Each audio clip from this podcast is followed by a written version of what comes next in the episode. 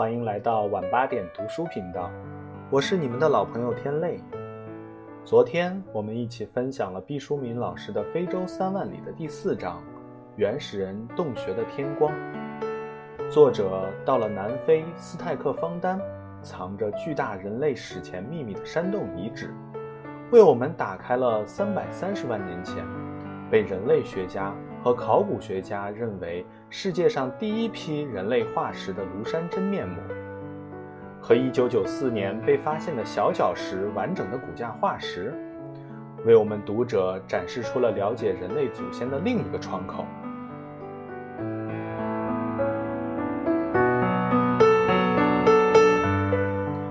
好，那我们今天继续带来本书的第五章，被麒麟的紫色舌头舔过。问你一个八卦的问题：长颈鹿的舌头是什么颜色的？没想到第一个人就回答出来了，是紫蓝色的。咦，你怎么知道的？真是太有才了，我叹服。这没什么可奇怪的，我爱看《动物世界》，对于我的钦佩朋友一点儿也不受宠若惊。在我的印象中，动物的舌头都是粉红色的，比如猪，比如鸡，比如狮子。我以前没有看到过狮子的舌头，这一次在非洲看到了，真的是很健康的粉红色。并且没有像人们饱食高粱后胃上火时的黄腻苔。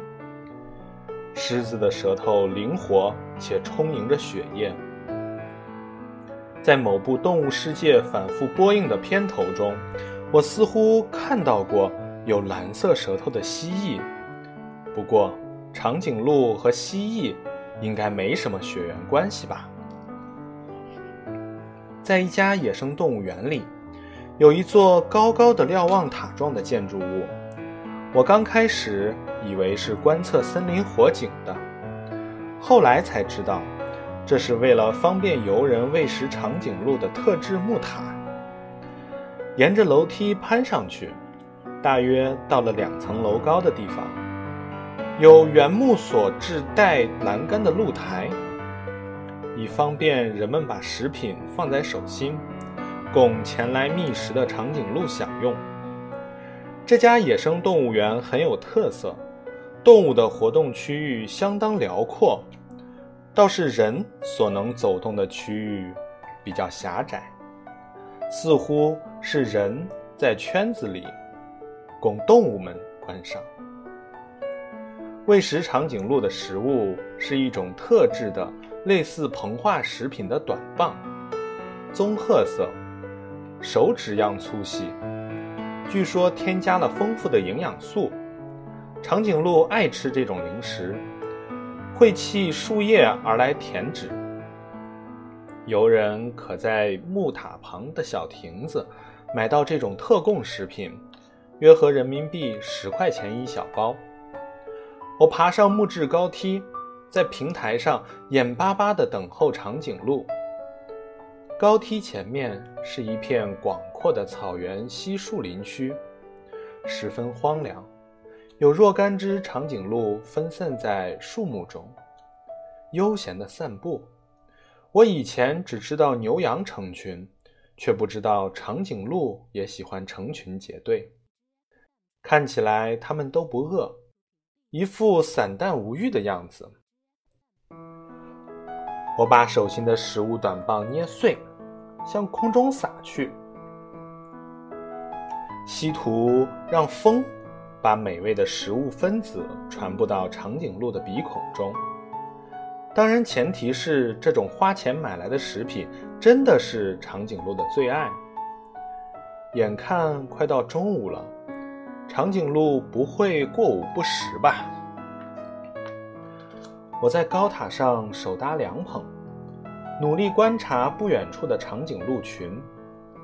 按照雄性比较高大和鲜艳的惯例，我认为有几只长颈鹿当属雄性。它们身材魁梧，大约有五米多高，果真能和二层楼的房顶媲美。它们身披咖啡色的大袄，间或有明亮的白色网纹夹杂其中，像是某种世界名牌服装的流行品。据说长颈鹿是地球上个子最高的动物，连看起来巍峨高大、不可一世的非洲象也要甘拜下风。长颈鹿也并不单薄，体重可以达到将近两吨。想象，如果真有一所动物学堂，长颈鹿铁定要坐在教室的最后一排了。在较远的地方，有几只外套朴素褪色的长颈鹿，大约是雌鹿吧。它们棕黄色的身躯上有多边形的褐色斑点。有的斑点索性趋向于铁锈色，我想，这几只雌鹿是不是不注意防晒，被非洲灼热的阳光晒得斑色加重了呢？就像钓鱼要先用鱼食砸窝子，我不惜血本的诱导政策取得了初步成效。一只有着巨大斑点的黄色长颈鹿慢慢踱了过来。我猜它是一只雄鹿，不但背上、腹部有斑点，而且蔓延到了整条腿上。当它奔跑的时候，星芒状的斑点抖动，边缘像锯齿状摩擦着，有的瞬间居然扭成了葡萄叶形状。只不过这些葡萄叶可不是绿色的，而是带着轻微栗子色的本白。旁边有一位当地人，手里也捏着一把长颈鹿零食，但他很吝啬，绝不肯在长颈鹿还没走过来的时候抛洒出任何一颗。长颈鹿慢走时步伐相当优雅，同一侧的前后肢向前不疾不徐地挪动，而另一侧的前后肢安稳着地。四蹄好像四只大餐盘，轮流敲击桌面。它和大象走路的方式类似，给人以不慌不忙的感。吝啬人耐心地等着长颈鹿靠近高塔，他在语言上倒是毫不吝啬，神采飞扬地向我介绍说：“别看长颈鹿是个慢脾气。”一旦受了惊吓和攻击，也会飞快地逃跑，最高时速可以达到每小时七十千米。我想，这速度和小汽车有一拼啊！吝啬人接着说：“不过，长颈鹿不善于长跑，它不能连续奔跑超过一小时。它们的心脏很小。”这位长满胡须的中年男子晃了晃自己的拳头，他的拳头像个中号碗。这么大的心脏，如果长在人身上，真是不算小了。但是要镶在身高五米的长颈鹿体内，还真是小心呐。看来温文尔雅的长颈鹿还真不是大刀阔斧的猛士。老管身旁这位热心男子叫吝啬人，颇不礼貌。我知道，在印度称照亮大象的人名为象奴，就称他为麒麟奴好了。奴字并无贬义。中国有把长颈鹿叫做麒麟的传统。典籍关于长颈鹿的记载，最早出自近代李时所制《续国物志》。记录非洲索马里沿岸拔拔利土出产异兽，身高一丈余，颈长九尺。宋代赵如是著的《朱潘志》中称非洲长颈鹿为举蜡，状如骆驼而大如牛，色黄，前脚高五尺，后低三尺，头高向上。明代的郑和远航世界，时有定论，说他的船队曾远达非洲。关于他出使的真正目的，众说纷纭，史无定论。其中有一派揣测，郑和之所以不辞劳苦的乘风破浪跑那么远，就是为了寻找中国人心目中的吉祥神兽——麒麟。在看到非洲野生长颈鹿之前，我觉得这些说法有些荒唐。至于嘛，费那么大人力物力，就为了搜寻一种动物，劳民伤财。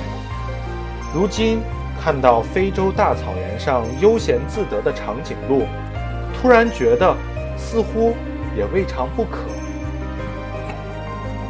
中国人笃信“世有麒麟出”。国泰民安，天下太平。既然传说中有这种鹿身、牛尾、独角兽模样的动物存在，那么国力强大之后，就有人提议愿意四海搜寻此物，用以谄媚帝王也说不定呢。反正，在明永乐十二年，也就是公元一四一四年的九月二十日，郑和手下的杨敏就带回了。邦哥腊国新国王塞弗丁进贡的一只长颈鹿，明朝举国上下为之沸腾。记载上说，石生麒麟，身高五丈，迷身马蹄，肉脚弯弯，文采坤耀，红云紫雾，只不见物，游必则土，缓缓徐徐，洞寻巨度，灵奇何屋？阴邪中旅，人哉此兽，旷古一遇，召其神灵，登于天府。写这词赋的人多有夸张，比如说长颈鹿身高五尺，那就是五十分，大约十几米高。就算那只长颈鹿比一般的鹿魁伟很多，但要到五六层楼那么高。还是有点匪夷所思的，特别是说长颈鹿阴邪中旅，实在不靠谱。我竟私下里怀疑撰写者是否真的见过长颈鹿，因为长颈鹿可是信奉沉默是金的典范，很少发出声音。有人说这是因为长颈鹿没有声带，这又不准确了。长颈鹿是有声带的，偶尔也会叫。诗人很少听到长颈鹿的鸣叫，是因为它们叫起来太麻烦。长颈鹿的声带很特殊，中间有条浅沟，发音困难。做一次发声运动，要动员起胸腔和肌膈共同力量方能完成。长颈鹿的脖子太长，和这些器官之间的距离太远，神经传导和协同动作都很费力气，所以。长颈鹿基本上就放弃了发声的念头。当然，比如小长颈鹿找不到妈妈了，它们也会发出小牛似的哞哞声。也许这是因为小长颈鹿的脖子还不太长，发声还不那么困难吧。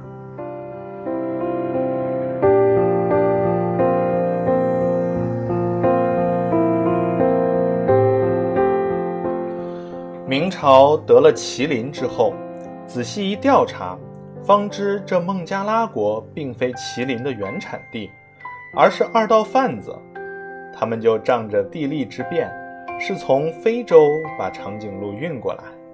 在东非，当地的索马里语称长颈鹿为基林，发音与麒麟非常相近，这使得中国人确信长颈鹿就是麒麟。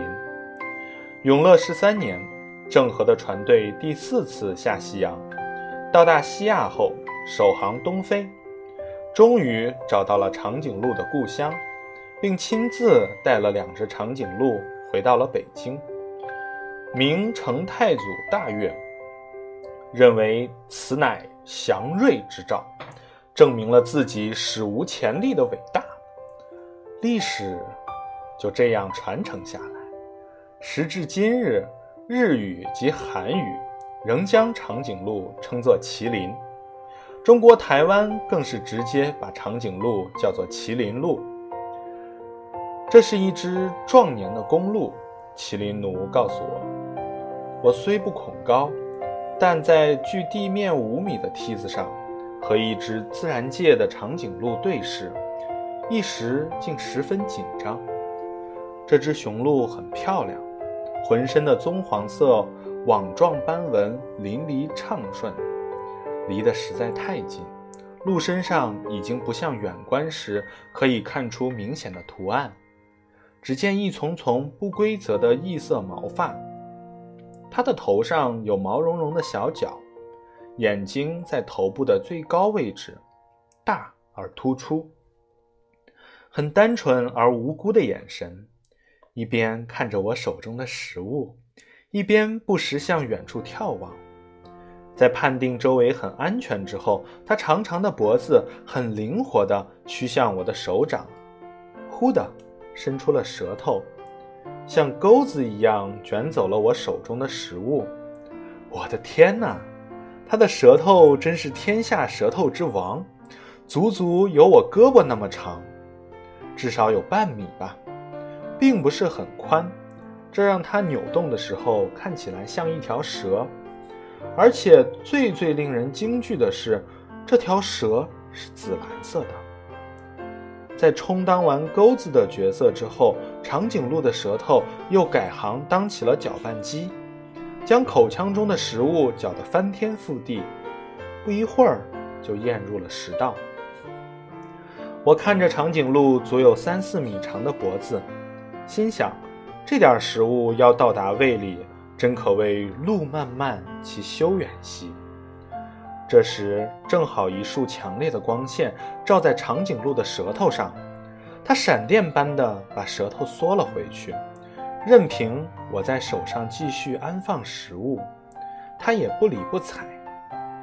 麒麟奴说，长颈鹿的舌头很怕太阳，它要把舌头藏在嘴巴里，防止被这里强烈的阳光晒伤。我有些担忧地说：“我以前当过医生。”如果是人的舌头变成了这个颜色，那一定是得了非常严重的心血管病，生命都会有危险的。麒麟奴说：“嗯，长颈鹿和人不一样，它的舌头之所以是这个颜色，和它的身高有关。”我反驳说：“可是人并不因为个子比较高，舌头的颜色就变成蓝的呀。”麒麟奴想了想，说：“你说的也有道理。那么，除了身高，主要和他的脖子太长也有关系吧？”这下我找不出反驳的理由了。说脖子和舌头有什么关系呢？麒麟奴说：“因为长颈鹿的心脏很小，它的脖子又太长了，血压很高，是人的三倍。”我驳斥道：“可是血压高的人舌头也并不是蓝色的呀。”麒麟奴并不气馁，再接再厉地阐释他的推断。好吧，就算和血压的关系也不是最大，但是这和血的路程有关。血的路程，这是个什么东西啊？看我不解，麒麟奴解释道：“血的路程，就是血从心脏。”到舌头要走的路啊，拿人来说，最多也就半米多远吧。可是对于长颈鹿来说，足足有三四米。这样，它的血里面的氧气就消耗掉了，就像人的静脉血的颜色也比较暗。既然您以前当过医生，这个观点您是否可以接受呢？我只好点点头。表示这个理由基本上说得通。一片薄云遮住了骄阳，天气暂时凉爽了一些。长颈鹿忍不住又向我的手掌凑了过来，看来这食物的配方不错，颇得长颈鹿欢心。我赶紧受宠若惊地倒了一大把食物在掌心，讨好的凑到了长颈鹿的嘴边。长颈鹿这一次认定已和我比较熟识，立刻张开了嘴，把它的长舌头探了出来，在我的掌心翻过来调过去的舔指。像一台小型推土机，把所有的食物风卷残云般的席卷而去。被长颈鹿的舌头舔止，非常奇怪的感觉，黏黏的，像被一颗巨大的、饱含水分的蘑菇罐盖过，轻轻浮着，软而稍带颗粒感。它温热的口水大颗的落在我的掌心，像半透明的胶水，黏糯温暖。吃完后，它用乒乓球大的眼珠看着我，好像在说：“还有没有了？不要那么小气，都拿出来吧。”我倾其所有，将食物悉数捧出。长颈鹿又一次以它紫蓝色的舌头在我的掌心卷过，将一种属于动物的温度传递给我。那一刻，我心中突然溢满一种沟通的感动。它一下下咀嚼，下颚肌肉有节奏地运动着，脸上的表情依然僵硬，看不出欣喜还是满足。我不知是大智若愚。还是真的漠然。当他再次吃完之后，估计已经判断出我山穷水尽，大眼珠子不再看我，踱着缓步，庞大的身躯灵巧地移动着。麒麟奴喂了他几颗点心，然后就吝啬地收起了自己的宝贝。长颈鹿也很知趣，扭转身体，渐渐远去。看我怅然若失，麒麟奴说：“你在等什么？等着长颈鹿向你致谢吗？”“哦，不会的。长颈鹿脸上的肌肉很少，所以你看不出它的喜怒哀乐。而且它很胆小，虽说它是地球上最高的动物，可是并不仗势欺人。那么，如果它受到欺负怎么办呢？我转而担心。”这温顺的动物，跑啊！它跑得很快。如果实在跑不掉，它会用蹄子踢向敌人。我听说它一脚能把狮子的肋骨踢断。麒麟奴很有把握地说。这时，又有新的客人登上高梯，麒麟奴就转而向他们走过去。我于是明白了，他手里的长颈鹿点心。是要支撑他一天时间的解说的，自然不可随意抛洒。我给了麒麟奴小费，远远的用目光和长颈鹿告别。在非洲游览，没有无缘无故的热情服务，来自陌生人的温暖流畅，几乎都要靠金钱来润滑。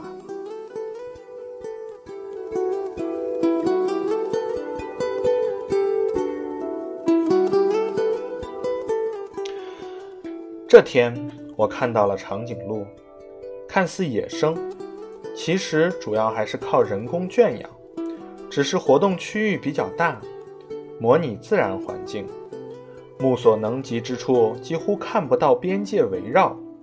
后来，我又到了一家范围更加辽阔的自然保护区，在傍晚的夕阳斜照下。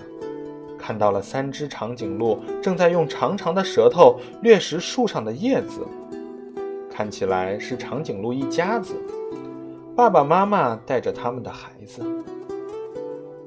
长颈鹿似乎没有发现我们，它们恬淡地吃着树叶，缓慢而平和。夕阳将它们的高高身形拉得不可思议的长远，好像史前时期的怪兽。他们是如此的安静，没有表情，没有其他任何多余的动作，甚至也没有彼此间的交流。我们看着他们，他们按部就班地走在自己生命的轨道上，和我们没有交集。很久很久，多久呢？直到夕阳在非洲的大地上隐没，四周变成浓重的黑色。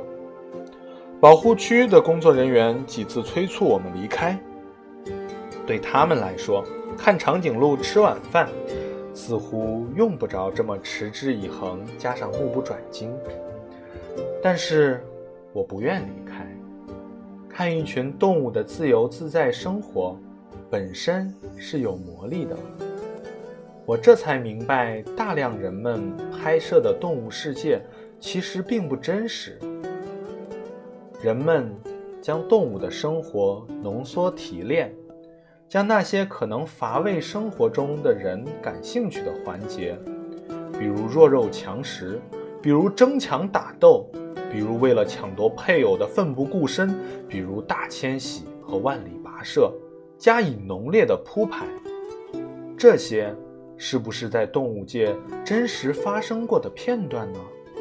肯定是的，但绝非常态，更不是全部。或许这类激烈震荡的桥段，连动物们寻常活动时间的百分之一都占不到。为了好看，为了各种噱头和吸引眼球，人们曲解了动物，让动物的活动为人类所用，宣泄的是人类的紧张和不安全感。我想说，真正的动物并不是时刻在奔跑，也不是不分场合的肆意性交，它们若是那样只争朝夕地折腾自己，早就筋疲力尽地灭绝了。动物更多的是悠闲常态，是如眼前这样安稳自在、不被打扰的生活着，平静雅致。长颈鹿栗子色的皮毛和黄白色的网纹，在暗中渐渐变得混沌一片。我看不见，但可以想象。它们紫蓝色的舌头如同黑色的长蛇，在树木间盘绕，而不必担心被白日灼热的阳光灼伤。回想起长颈鹿的舌头舔过掌心，有一种眷恋长久的萦绕。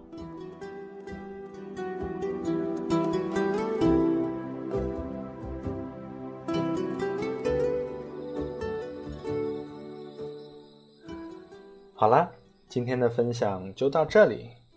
我是你们的老朋友天泪。如果你喜欢的话，就请点击订阅。我们明天晚上八点不见不散。